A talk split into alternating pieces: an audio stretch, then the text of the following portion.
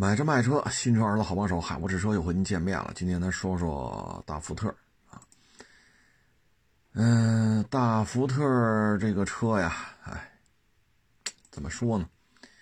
之前呢，我看了一下啊，嗯，它之前确就是二零二一年的销量啊，还是可以的啊，卖了三十万零四三十万零四千七。还是有一定增长的，啊，嗯，当然了，二零二一年的这个三十万零四千七，其实和二零一一年的销量差不多，因为二零一一年呢卖了三十二万零七百，啊，过了十年卖三十万零四千七，但是好歹回到三十万辆这个高度上，但是没想到啊，这个二零二二年呢。销量又出现了一个下滑，啊，下滑的量还是比较高的，啊，这是没有想到的。因为什么呢？今年你说有全新蒙迪欧，对吧？嗯，四缸的福克斯，啊，然后那个电车，啊，它现在电车最起码有两款了。嗯，探险者也有一个。怎么说呢？也算是一个新车吧，啊，不能算太老，啊，但现在电车呢，最起码是有俩，啊，本以为能够再上一层楼，但是没想到这销量啊还往下掉了，啊，嗯，下滑了百分之十七点六，这个成绩呢，确实也没想到。这里边卖的最好的车是谁呢？就是蒙迪欧。啊，卖了五万八，五万八呀！客观的讲，不是全年的，因为这车是春天，就是去年春天才上市，所以大致呢就卖了九个月，或者八个月啊，就八九个月吧，在国内。所以八九个月要卖将近六万台，其实销量也还可以啊。但是这个销量还可以，它是有代价的。第一，这车十五万九千八。起步价有什么说什么啊，确实不高，但是如此亲民的这个定价啊，还要给出万把块钱的这个呃优惠啊，你不给出这优惠，这车也卖不出去啊。然后这车呢本身定价就不高，你再优惠个万把块钱啊，那您说这车还有多少利润？车呢确实也不错啊，二点零 T。八 AT，啊，这个轴距两米九四五。现在这 B 级轿车里有几个能做到这么长轴距？所以要空间有空间，要动力有动力，啊，零百加速是六秒五。各位，这是一个将近两米九五轴距的三厢 B 级轿车，零百加速官方成绩是六秒五，啊，甭管您实际开成什么样吧，反正这这肯定不算跑得慢的。这肯定比雷克萨斯 ES 跑的是快多啊！我也看了一下基础配置，很高啊，最低配十五万九千八的一大堆气囊，被动行人保护啊，然后这个 ESP 啊，倒车影像，各位这车都有倒车影像啊，最低配就有啊，三种模式啊，自动驻车、上坡辅助、发动机启停啊，还带天窗。我觉着这就可以了，面上都过得去，对吧？一大堆气囊，ESP，啊，六秒多的加速，带天窗，铝轮，啊，相当可以了，啊，无钥匙进入，无钥匙启动，啊，我觉得就从这基础配置来讲，过得去，啊，过得去，最起码面上看吧，没什么，没什么问题。咱这车呢，还要给一万多万把块钱吧，啊，万把块钱的优惠，所以这个真的是太难了，啊，真是太难了，啊，嗯，这是他卖的最好的车，也就卖了五万八，剩下的车有一大堆两万多的，还有一大堆一万多的，然后剩下还有一大堆一大堆一大堆的是几千辆。蒙迪欧五万八千多，然后就是锐际，锐际呢，这车呢是优是优惠也比较多，卖多少？两万六。这车呢是我想想啊，应该是疫情之前上市的，啊，嗯，但是放到现在，哎，说什么好呢？这车应该算是之前那个翼虎，啊，应该算是那个翼虎的一个呃接班人吧，啊，但是起了这么个名字。这车呢现在优惠呢两三万，啊，有三万多。本身车定价也不高，啊，但是我也不知道怎么回事，现在就就卖成这个样子了，啊，哎，所以有时候看这车吧，我也觉得挺无奈，啊，我也觉得挺无奈。嗯，起步价呢，我咱大家可以分享一下，十四万啊，十六万九千八，十六万九千八，啊，也是二点零 T，啊，但是这个。卖不动，啊，轴距两米七一，这个轴距也不算短呀。二点零 T 加八 AT，对吧？啊，也是一大堆气囊什么的，但是这车呢没人认啊。入门级就有这个倒影、巡航，啊，多模式选择，可开启的全景天窗，真是给的足够多了啊。但是怎么就弄成这样了？我也说不清楚。消费者现在对福特这车呢，呃，我认为对于它的这种认认知啊，还是要比韩国车好一点啊。但是呢，销量就是上不去啊。所以这里边可能只能他自己来解决了。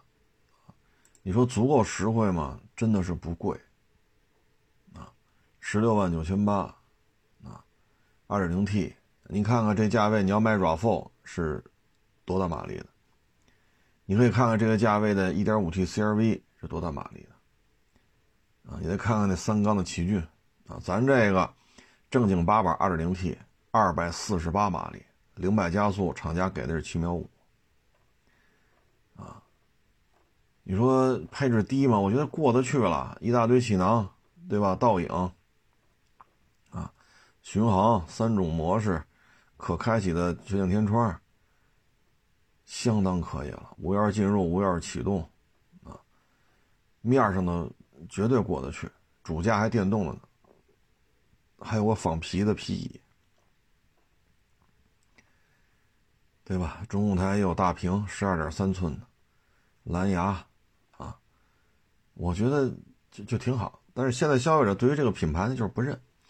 它其实呢，跟这个韩系车不一样。韩系车呢，多少心里有点抵触啊。你比如说一些比赛的时候啊，思密达运动员干点儿招骂的这种言行嗯，再加上这个汽车圈以外的那些外交啊、军事啊、政治层面的啊，反正就讨人讨人嫌吧啊。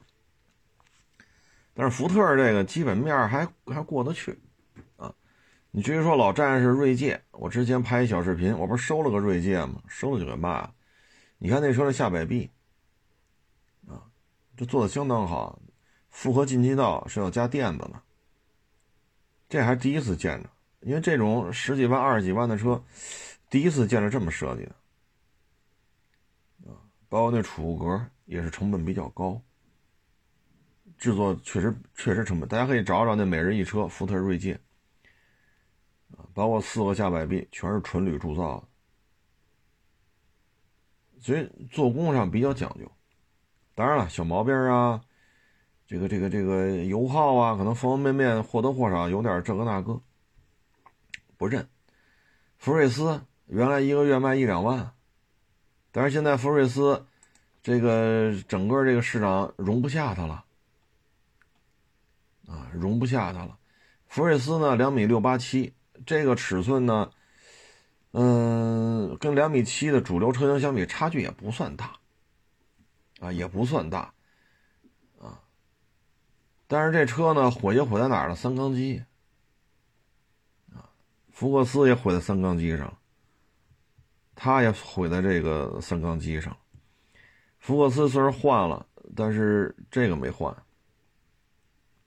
啊，这个没换，起步价九万零八百，啊，我看二级批发这儿有同行嘛，我看都优惠两万多，啊，都优惠两万多，所以这车九万零八百减两万就七万零八百，再减点那就六万多了，那这车跟那个三缸英朗不是差不多了吗？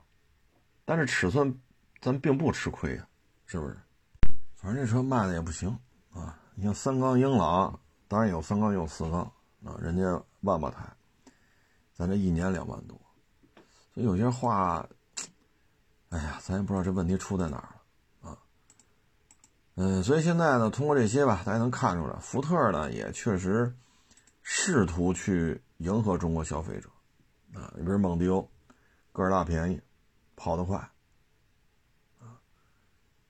你说探险者这车也可以啊，也可以。你看现在它这定价跟这个四驱七座豪华的这个汉兰达呀、皇冠陆放差不多，但这行驶品质、噪音控制确实要比那汉兰达和皇冠陆放2.5混动的这一套啊，其实比那个提速更快，特别是中高速途中跑。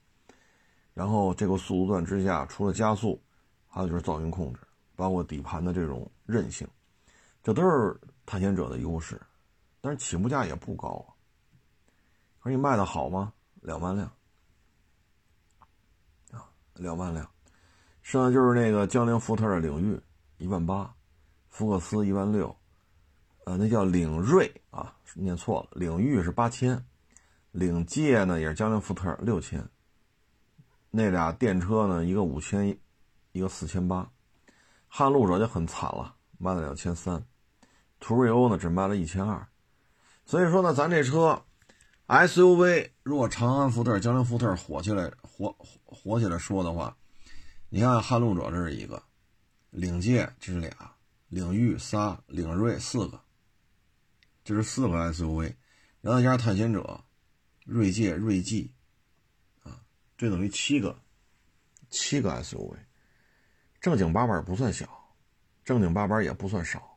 正经八百也不算贵，啊，当然了，撼路者定价确实高啊，呃，这个定价确实，它是怎么说呢？撼路者毕竟销量低，咱也就不跟这费劲了啊。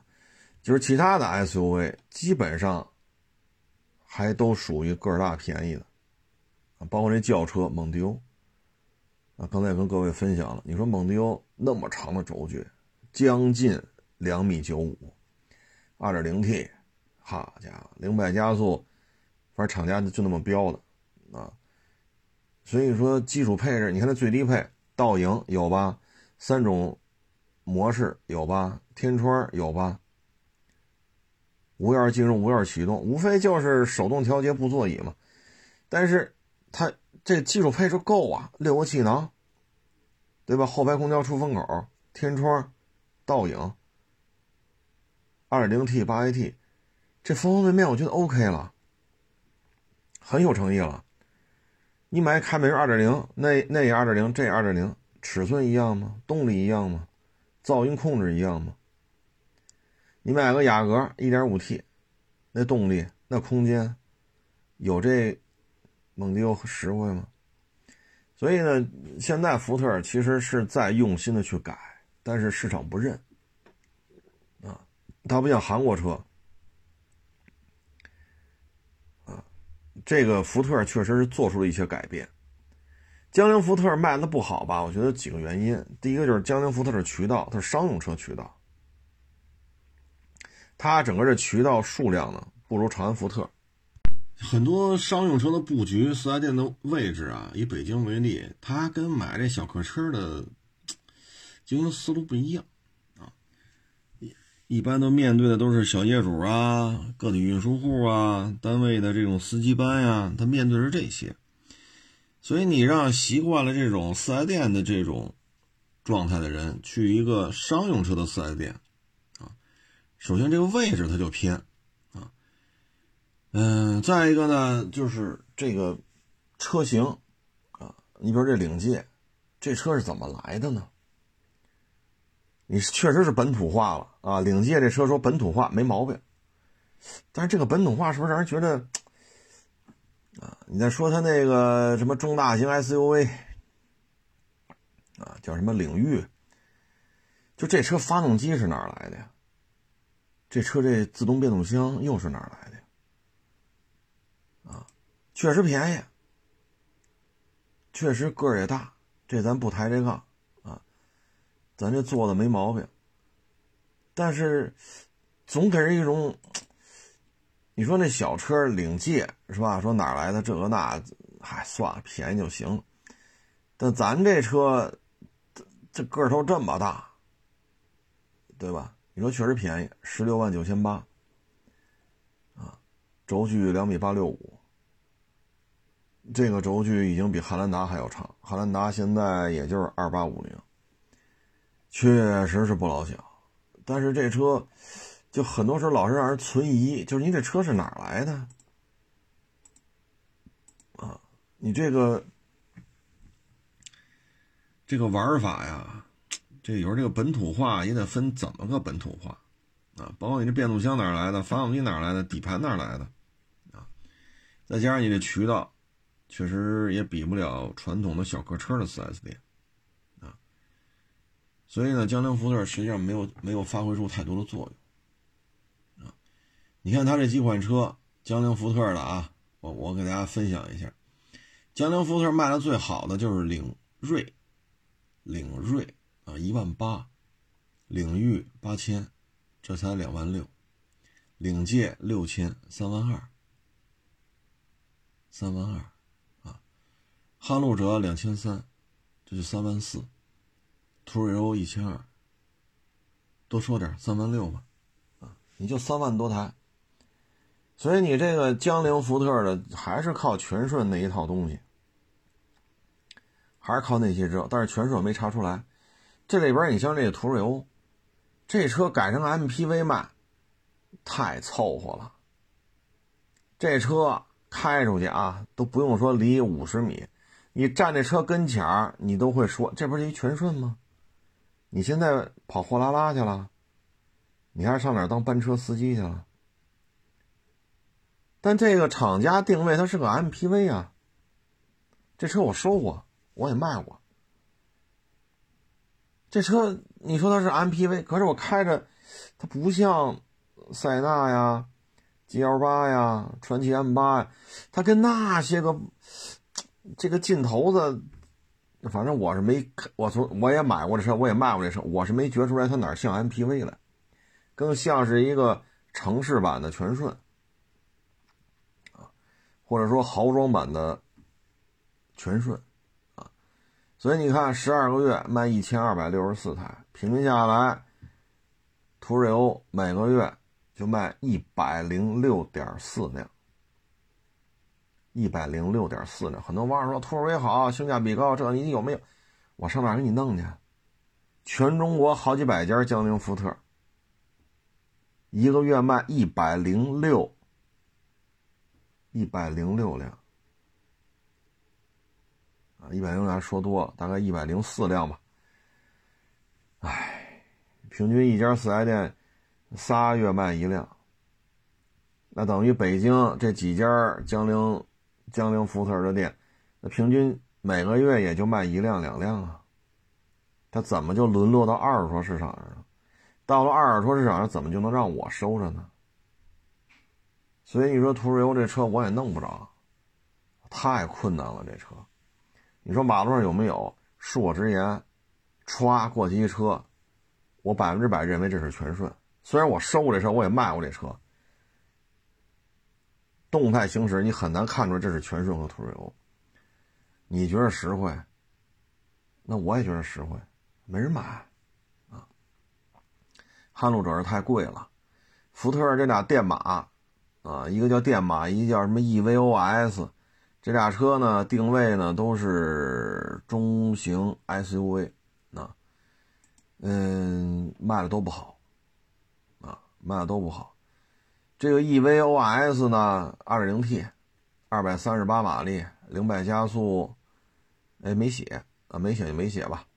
轴距二九四五，这个轴距跟蒙迪欧一样，啊，EVOS，哎，这车关键矮了点说是 SUV 吧，看着不大像，啊，确实看着不大像。嗯，这车反正造型吧，也许过于的这个那个了，啊，呃，咱们这边消费者可能不太认，啊，嗯，至于说那电马呢，哎呀，这车实实事求是的讲啊，洋品牌的电车在国内说混的好的，目前看还真没有，啊，二十四万九千九。续航五百一，啊，就这定价，就这续航，毛多万是不是跟它比也，这车咱这电马也没有什么优势啊，啊，零百加速六秒二，啊，轴轴距两米九八四，反正这些车吧，嗯，在国内基本上谁都不服，啊，谁都不服。领界呢是有点疲劳了，审美疲劳了。领域福克斯啊，福克斯是一万六，没有任何变化。啊，为什么没有变化呢？是因为不认。三缸呢，彻底让消费者不再跟他玩了，啊，不再跟他玩了。可是呢，他这车又觉得自己还有号召力，又改成四缸。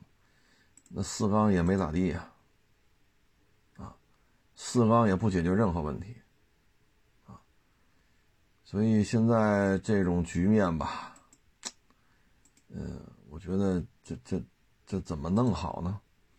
之前呢，福克斯，啊，像二零年那会儿还能卖到三千八、三千五，那到了去呃二二年呢，我查了一下。最高一个月，二二年啊，最高一个月卖了一千八百八十八，这是去年六月份，剩下就是几百、一千，啊，就一台就一个月做到一千八百八十八，这是福克斯单月销冠。哎，说这个我也都不知道怎么怎么去圆这事儿，都没法圆，销量实在是太差。我觉得呢，其实新产品挺多的。你说蒙迪欧，啊，我认为这二一年卖三十，二二年又有新蒙迪欧了，福克斯又换四缸了，对吧？我觉得这车怎么着得卖个三十多万吧？没想到二十多，啊，这里边我觉得他现在这个产品啊，可能也就蒙迪欧还行，但是这个热乎劲儿能维持几天，咱也不知道。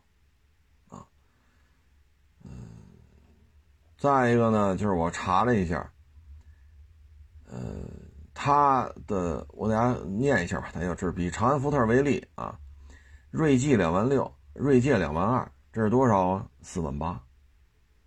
探险者两万，六万八，三个 SUV 卖六万八，咱就不说那几个了，什么什么什么领锐，什么，咱不说江铃福特，就长安福特这仨。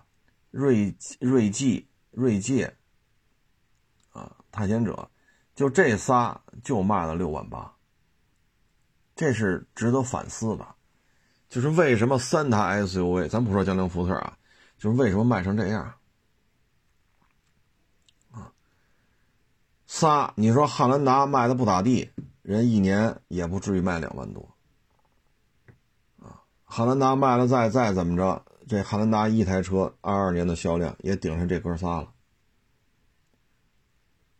本田的冠道加 URV 加起来也也不比这数少，但人家是两台车呀，咱这是三台车呀，对吧？锐界、锐际、探险者，就是怎么能让这 SUV 的销量提一提啊？怎么能让这销量往上走一走？这个都是值得咱们反思的。啊尤其是这个探险者，我觉得他的实力应该比这个表现会更好一点，啊，但是现在怎么就弄成这样了呢？这是一个值得深思的问题，啊，就是为什么销量这么低？嗯，我觉得是不是宣传或公关无私这一块是不是需要做出一些调整？啊，咱们这么弄的话，呃，有些事儿确实不好交代。得 SUV 得天下，为什么咱们的产品卖这么差？啊，这个得有个说法啊。你像途昂，人卖了四万九，啊，卖了四万九。然后呢，这个咱这车跟途昂差不多大，咱们怎么就卖成这样了？啊，咱是不是得反思一下？啊，所以这些问题吧，再一个呢，就是长安福特。现在内部人员变动啊，有点大，啊，有点大。这个长安福特的这个销售服务中心，啊，销售服务中心这个总裁，四年换了四个人，换将换的太多了，啊，换将换的太多了。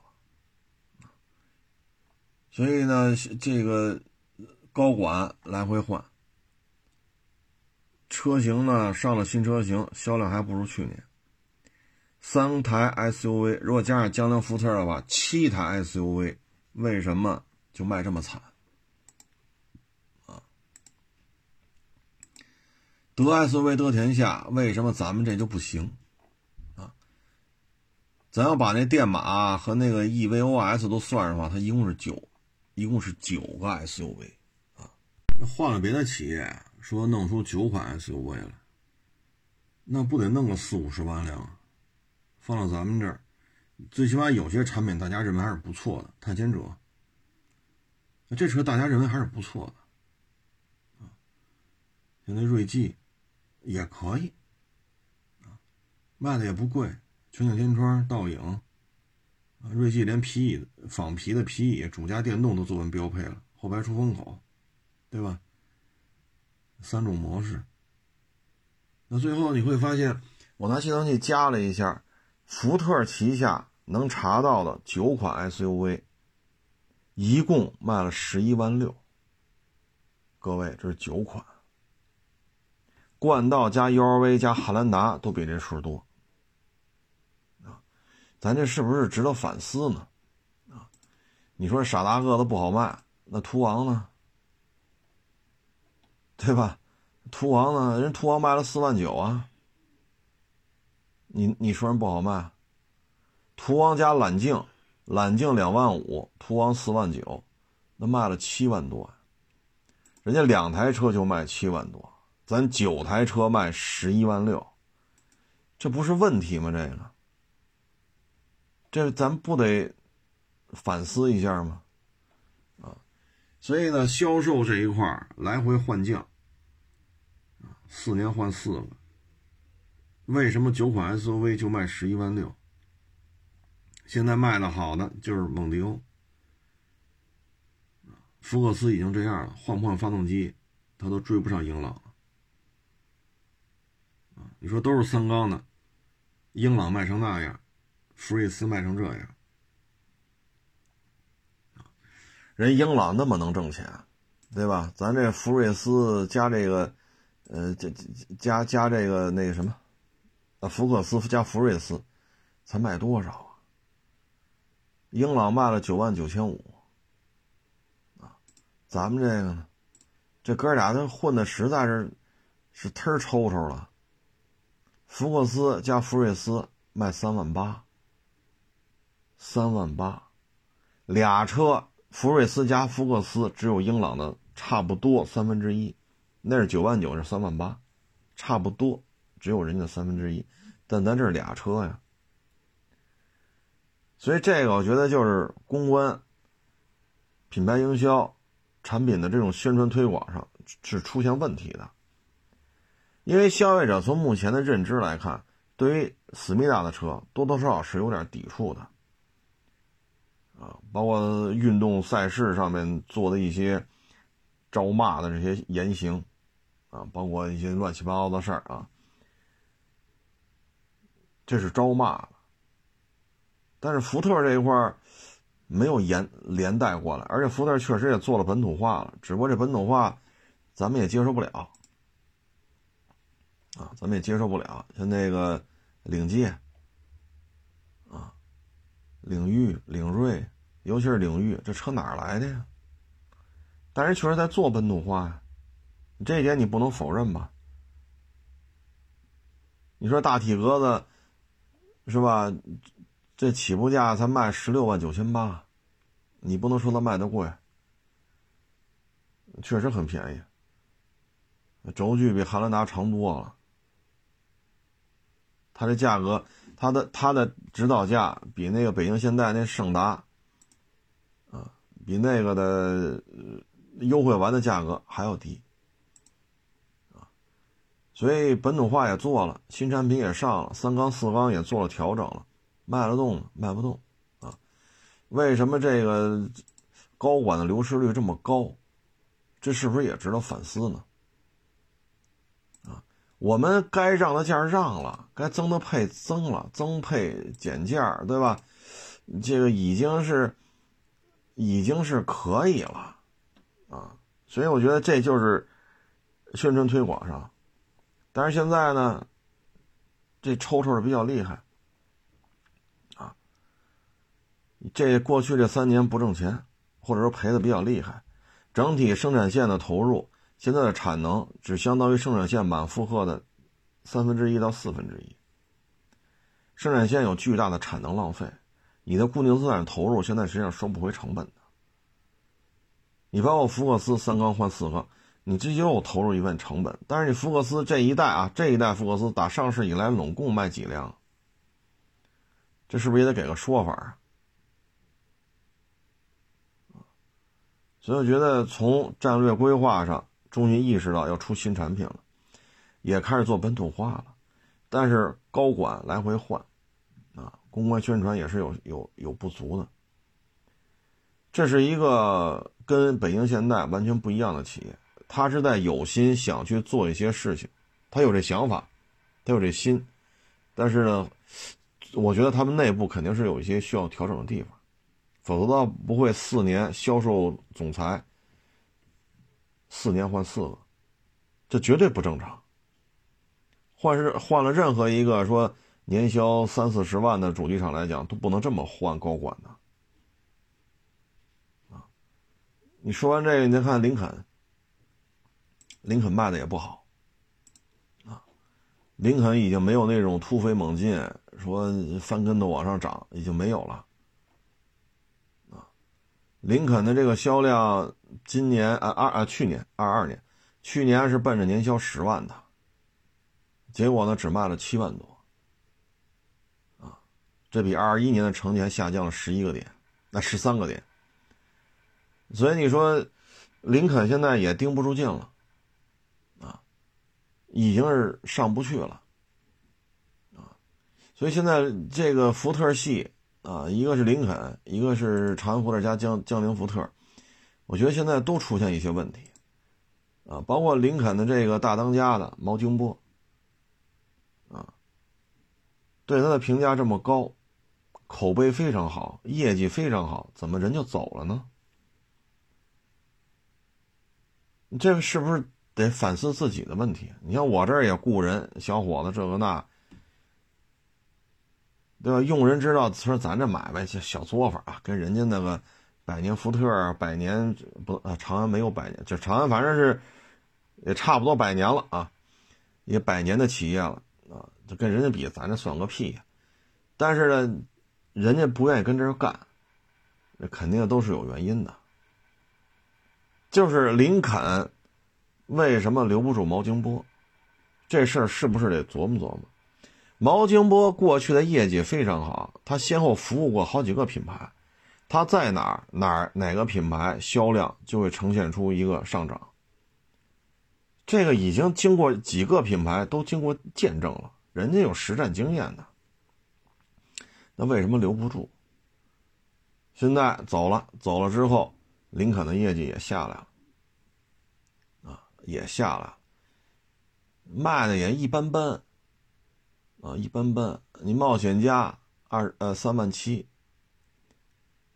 三万七，啊，航海家一万七，飞行家都说性价比高，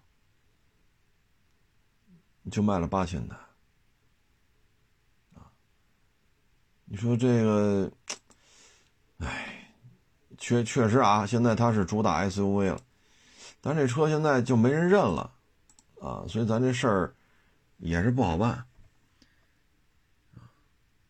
你说冒险家这尺寸吧，也不算太大，两米七一，这个要跟 Q5L、叉三、GLC 没法比，啊，这差了段位了，他只能去跟叉一、奥迪 Q 三去 PK 去，啊，但是这已经是他的，已经是他卖的最好的了，啊，这已经是他这的销冠了，三万七。然后剩下这个稍微大一点的这个尺寸上啊，确实是增加了，啊，但是这个价格确实也不低，啊，你看轴距两米两米八五，航海家，啊，两米八五，三十万，呃，三十二万八千八，两米八五，啊，三十二万八千八，这基本上就跟奥迪 Q5L 标上了。但是咱这车呢，得注意一个问题，就是 Q 五全系是四驱的，咱这是两驱，所以咱要真是要四驱的，得三十四万八千八啊，所以这个定价干得过 Q 五 L 吗？啊，嗯，这都值得商榷呀，而且 Q 五 L 轴距可不是两米八五。Q5 的轴距可比这高很多呀，反正我觉得航海家这定价呀不算低，啊，嗯，这两米八五的轴距是既比不了叉三，也比不了奥迪 Q5L，但定价并不低。奥迪 Q5L 最低配呢，我查了一下，三十九万六千八，咱这三十四万八千八，便宜五万，便宜五万是有足够诚意的，毕竟品牌弱一点嘛。但是尺寸不占优势啊！如果你便宜五万，咱这轴距，你像 Q5L 二九零七，咱给它干到两米九二、两米九三，对吧？我比你便宜五万，我比你我轴距比叉三长，比 Q5L 长。那现在既比不了叉三，也比不了 Q5L 啊！所以你说这有些事儿，哎，反正降五万这事儿啊，咱必须得着重说明一下。这确实有诚意，就降定价上有诚意，没毛病，姿态足够低，但是尺寸上不占优势啊，尺寸上不占优势所以这事儿怎么说呢？我看了一下配置，你看奥迪最低配虽然便宜啊，贵了五万，但实际上优惠完了就三十一出头。啊，去年年底优惠更多，现在可能三十二万多了。去年年底可能就三十。最低配呢有主动刹车、前方碰撞预警，这是林肯三十四万八千八没有的。四种模式，三十四万八千八的航海家只有一种。陡坡缓降，四驱的这个三十四万八千八的没有。那你说这咋整？电动后备箱没有，啊，电动后备箱也没有，所以说配置高吗？Q 五还有方方向盘换挡的，咱这没有，啊，所以有些事儿，林肯这性价比不见得就一定那么高，啊，有些配置是它的优势，你比如最低配有主驾加热、主驾记忆，这奥迪 Q 五主驾记忆、主驾加热得选装。这是它的优势，但是我觉得要咱要做，咱把事做到位，啊，林肯咱要玩，咱就玩加长，咱便宜五万了，姿态够低，但是配置上不是压倒性的优势，轴距上，A B B 里同级别咱这个谁也比不了，你不像蒙迪欧致胜，二九四五，你就比去吧，雅阁、天籁、凯美瑞是吧？帕萨特、迈腾。啊跟这些比，咱这二九四五这轴距，你不能说短吧？但是咱这个轴距是最短的，配置呢也是各有利弊啊，各有利弊。你像电动后备箱这事儿，你说咱怎么聊？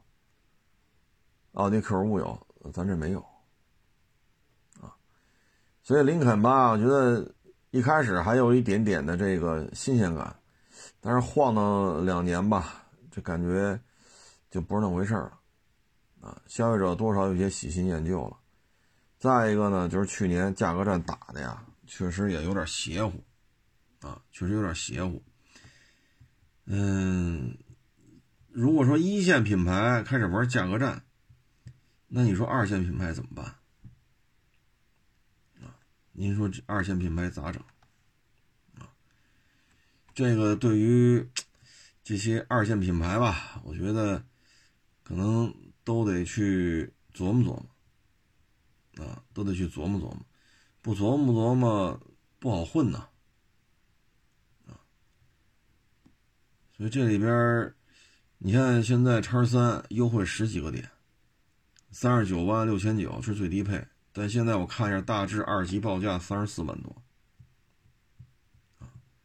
所以说跟咱这车也没有什么过于明显的差距，所以现在这种情况下，只能说价格略低一点，但也没有说说低的不成样子了啊，那那倒也没到这份儿上。现在 G L C 二六零现在店内的优惠比较多，六万多啊，二六零指导价四十万六千三，店里边汽车价在三十四左右。那你说咱这林肯怎么卖啊？嗯，利润也不算高了。现在林肯大概这个三四八八的这一款，大概提车价格，呃，往下大概是三十左右。三十左右，当然我说的是这个二级啊，不是您四 S 店。嗯，这车反正现在，嗯，你说比人家便宜大概是两万到三万，啊，其实价格差就不大了，啊，所以这二线品牌就怕这个，一线的玩命砸，你弄得林肯就没法混了。那你还保持五万的价格差，那如果他们卖到三十一二。那咱就得卖到二十六七，但现在我看三四八八的这个航海家，大致是在三十一，啊，三四八八这款大致在三十，三十万零几千，二级能给到二十九万多，但我我不保证您去能提着，所以咱要卖三十取个整人家卖三十二，三十三，那咱这车优惠又就不是五万了呀。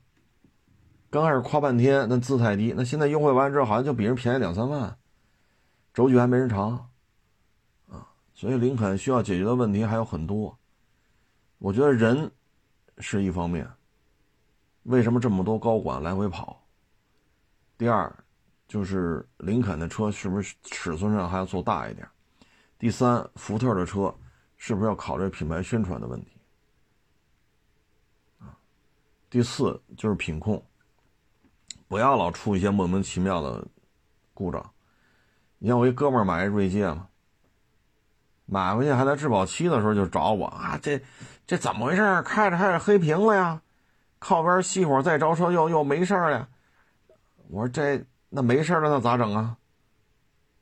我说找四 S 店去试试呗，因为你四 S 店买的新车嘛。好，找到四 S 店，四 S 店说你这有毛病，现在没有，没有怎么修？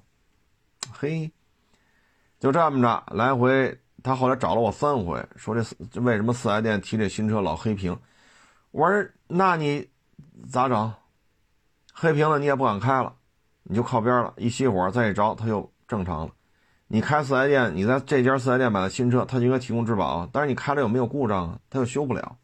后来也不找我了，他自己都习惯了，靠边停车熄火再着，修什么修？就这些问题是需要他来解决的。至于今年能混成什么样，我觉得毛京波撤了，林肯这日子就更不好过，因为林肯的电动化现在也是做的相当的慢，福特的电动化做的也是相当的慢，水土不服。唉，所以今年我觉得，如果说雷克萨不好混，啊，奥迪也有明显的下滑，啊，卡迪也掉的厉害。如果说同为二线的都在降，一线的 ABB 也在拼了命的降，这对于林肯确实很难办啊。福特呢，哎，希望它能卖好点吧，但是我也没想到啊。总而言之吧，二三年我觉得对于长安福特、长安林肯，我觉得就是扛着吧，啊，我也没有太好的办法，我只能说扛着。嗯，这也确实他做了一些改，这些本土化呀，一些一些嗯有诚意的一些举动，但是种种原因吧，还是不行。主要是二二年整个市场实在是太弱势了，弱势之下呢，只能是强者恒强，弱者恒弱啊。因为去年奔驰也下滑了，丰田也下滑了，这两家都没绷住。你作为福特和林肯怎么扛得住？啊，嗯，说完这个，再说这两天看的这电视啊，我发现现在这个，他这个手机不是有机顶盒啊？什么手机？它电视不是有机顶盒吗？我最近回看了一下，回看了一下，发现它它界面换了，换了之后呢，哎，我找着那个叫燕燕燕京刑警还是燕郊警事儿。然后就是中国大安路，我找着这俩，我这看了看，我觉得挺有意思的，啊，都是九十年代办案，啊，九十年代办案的事儿。看完之后，首先很多车现在都已经见不着了，啊，嗯，比如说那二点四的那个蓝鸟，啊，嗯，比如说那个老皇冠方头的，啊，嗯。这些都是那会儿的车了，包括五羊幺二五啊，五羊幺二五，呃，还有什么来着？啊，嗯，反正这车确实很熟悉啊。再一个呢，就是建筑啊，尤其是那个叫叫燕京警事还是燕郊警事？你三十集嘛，看完都忘了名字了。主要是河北省公安厅下属的一些，呃，就办理的一些大案，啊，那会儿呢办案呀，确实也很难，啊，没有天眼系统，没有摄像头，完全靠走访，现场痕迹，所以那会儿办案呢，一旦出了大案，老带着警犬闻味儿啊，啊，然后就是大量的走访。你像最后那两两集是，叫乐亭县啊，乐亭县不出了一个灭门惨案嘛，杀了一家四口。这肯定熟人作案啊，啊，因为当天他回家的时候拿了一两千还是两三千呀，他是开小公共的嘛，有那么一大把的钱，然后掏出一百块钱赔人家邻居，他开车把人电话线刮折了。他掏着一大把钱的时候，周围人看见了，然后瞪出一张一百的，晚上就被人杀了，一家四口全宰了。就这案子就破不了，最后乐清县刑警队队长就天天在这村里边转，光做那个，因为现场有鞋印嘛，光做那个足底那个鞋印比对，拿石膏然后刻出模子来，光这石膏脚印就采集了八百多人。所以最后就是靠聊出来的，聊来聊去，哦，最后聊出来了，谁谁家的媳妇儿跟这死者家这老爷们儿有不正当关系，然后呢，死死死的这家老爷们儿还还跟她老公弄了一千六，就是不还，还骂他戴绿帽子活该。这些事儿聊了两个多月，村民才说出来。刑警队长一听，他这是既有情杀的因素，又有。经济往来结了仇的这种仇杀的因素，重点调查他吧。啊，最后一那杀人那一天就那几个小时，一秒一秒的去抠你几分几秒在哪儿，几分几你说出来之后，人证物证全得对上。最后发现有一个小时他说瞎话了，那一个小时时间没人能证明。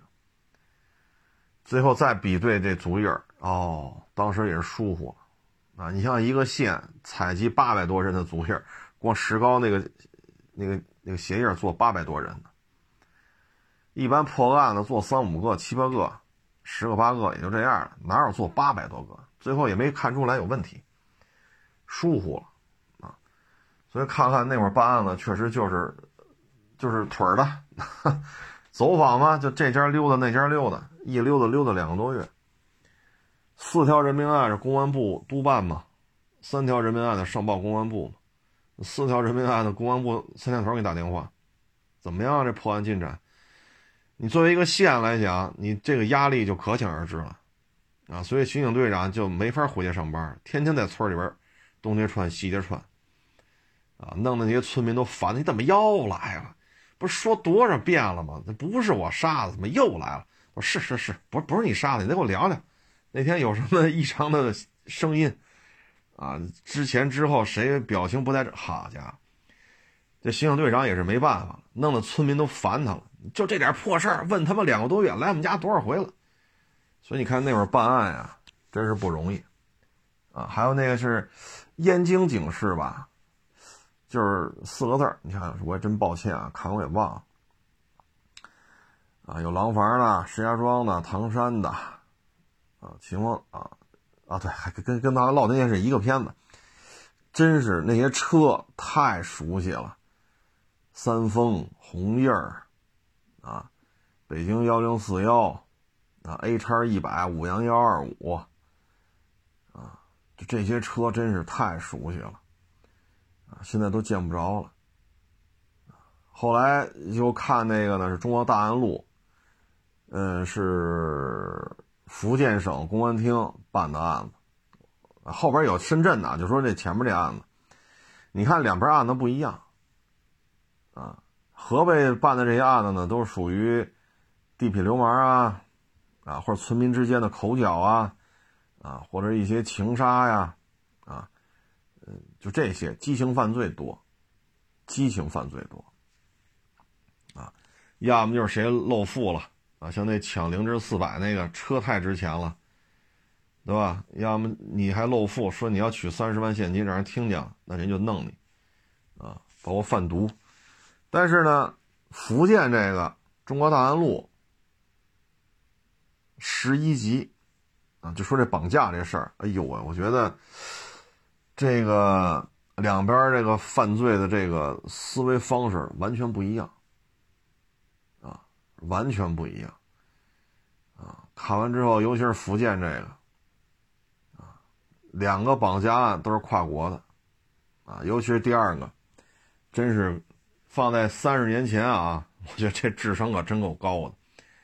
人偷渡到英国打黑工，然后当地黑社会把在英国的这个福建的这个偷渡客给他抓了，抓了之后呢，打电话让家里人邮一百万。钱不邮到英国去，钱邮哪儿去？邮到泰国去。然后打电话呢，三十秒就挂。后来呢，警察也是跟这女的反复做工作，聊聊聊聊了两三分钟，最后呢找英国警察，英国警察的无线电定位，啊，临到都交完交完赎金了，英国警察终于在伦敦还是在哪儿啊？还是还是曼彻斯特，反正在哪儿。把人质给找出来了，通过手机定位，这边赶紧抓，啊，然后这主呢，第一把绑成了，弄了一百五十万，第二把又来了，结果这回抓了，英国的、泰国的，包括在福建的，全给抓了。整个这案子呢，我觉得看完之后呢，就是第一不放弃，啊，你看第一个绑架案，绑了两个美国华人，人要投资三个玩具厂。今天签的约，电视上做访问，市政府这那全来了。回回到宾馆了吗？第二天早上给你绑了，绑完要五十万美金。最后呢，种种原因吧，还了，就是支付了一百五十万人民币，人也放了人了。这个美籍华人就赶紧走了。按理说就没事了，对吧？他也付了一百五十万，呃，劫匪也跑跑到国外去了，然后这个人质也不是中国人，人也走了。只不过就不投资了。嘿，这当地警方就不放弃，啊，抓抓抓抓抓，最后还真有本事。第一波绑票的人，除了跑到泰国那个，全给抓了。结果呢，正说没线索呢，第二他又组织一个绑票，这个绑票再一查，合着也是他干的。最后因为在英国嘛，为了灭口拿到一百万，在英国又杀了人了。谁看见的目击证人他给那边黑社会给给给宰了，所以英国警方就重视起来了。但是得需要这边配合呀，因为钱这边人出。所以你看，两个案子完全风格不一样，啊，这种跨国的，这个这个黑社会这种真是难度太大了。因为你想在三十年前，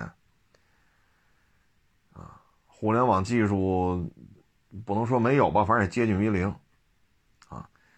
然后也没有什么微信、QQ，啊，完全就靠这张嘴到处问去。所以我觉得那会儿办案要比现在复杂的多，太复复杂了。你说简单吗？也简单，就是溜达着了，动嘴儿啊。包括他期间有些重要的线人呀、重要的马仔呀、重要的接头的人呀，就是这个福建这个警察就挨个聊。有的在那个劳务市场聊聊了四天，问了上千人，哎，问出来这人在哪儿。你包括那个燕郊警市那个。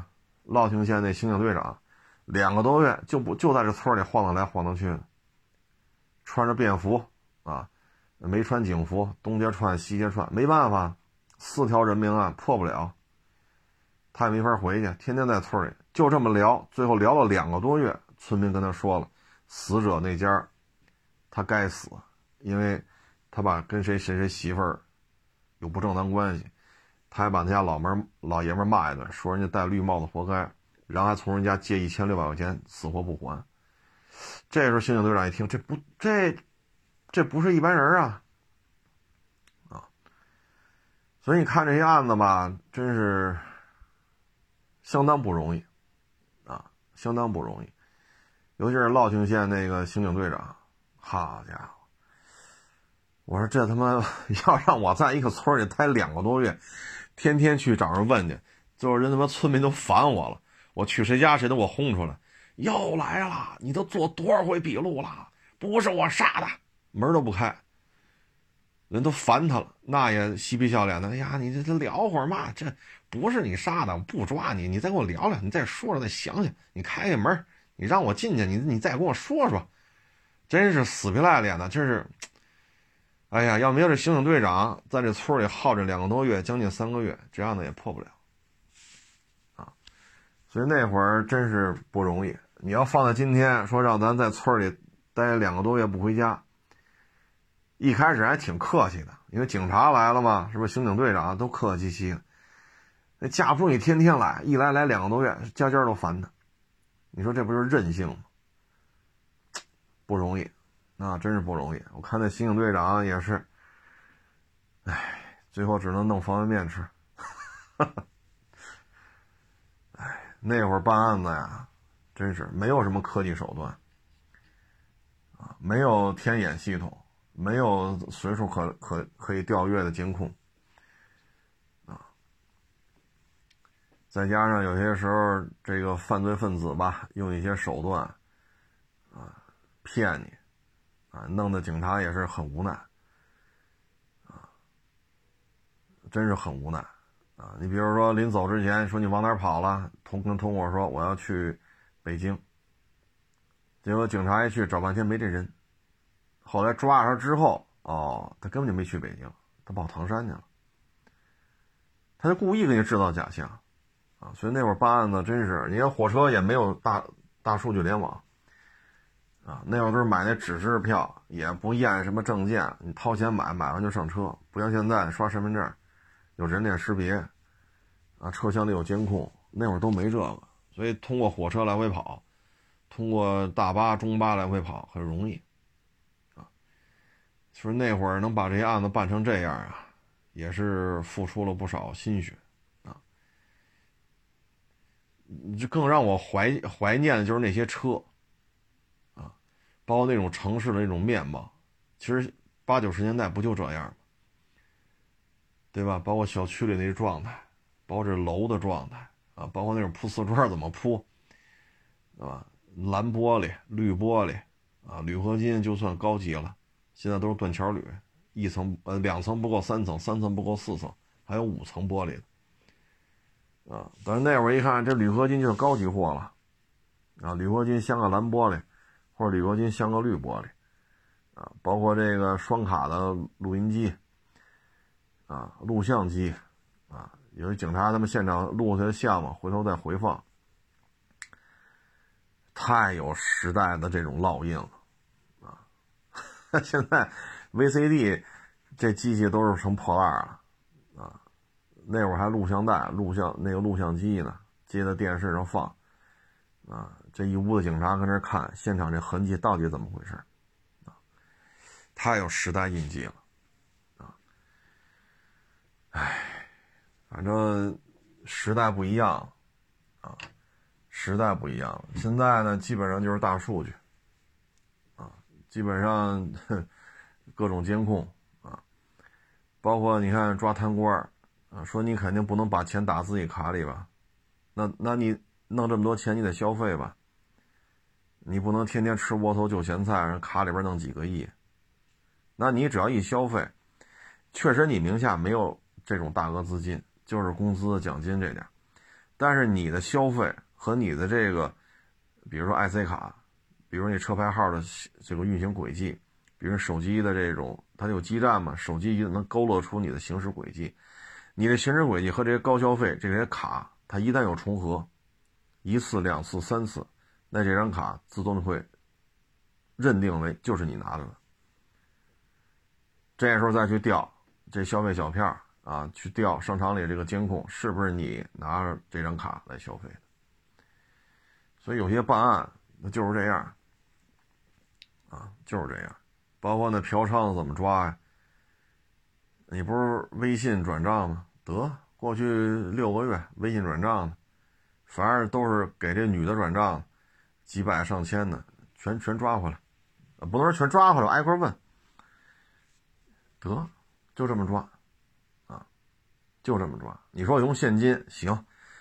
你全用现金，你的手机行驶轨迹是不是也来到这女的住的地儿了？然后几个小时就走，几个小时就走，他把行驶轨迹调出来，那你为什么来这儿呢？再结合这女的附近的监控，你是不是进这屋了？所以有时候这个说贪官也好，说卡里一百个亿啊，他得花呀，不能卡里一百个亿吃窝头就咸菜，大数据分析。包括这抓嫖娼的也是，你走现金可以，这女的抓了，手机的行驶轨迹，监控人脸识别的行驶轨迹，啊，你要说送外卖天天从这儿过，那那就算了，人天天从这儿走，或者人住这就住这小区，那你不住这儿，你怎么来这一趟？然后再调监控，你怎么这点去他们家了？这都是能查出来，所以现在这办案呢，可能打架的时候少。啊，尤其是那个大中国大洋路，那是记者实拍的，那没有一个演员。燕郊警事呢，所有的警察，谁当时抓到的这些人，就让这些警察来演，所以那些警察就是真警察，啊，坏人都是演的，因为有些坏人枪毙了，他坏人都是演员，但是这些警察都是当时谁办的案谁来演。中国大洋路呢，就是实实际跟拍，实际上跟拍，啊，因为这是记者还。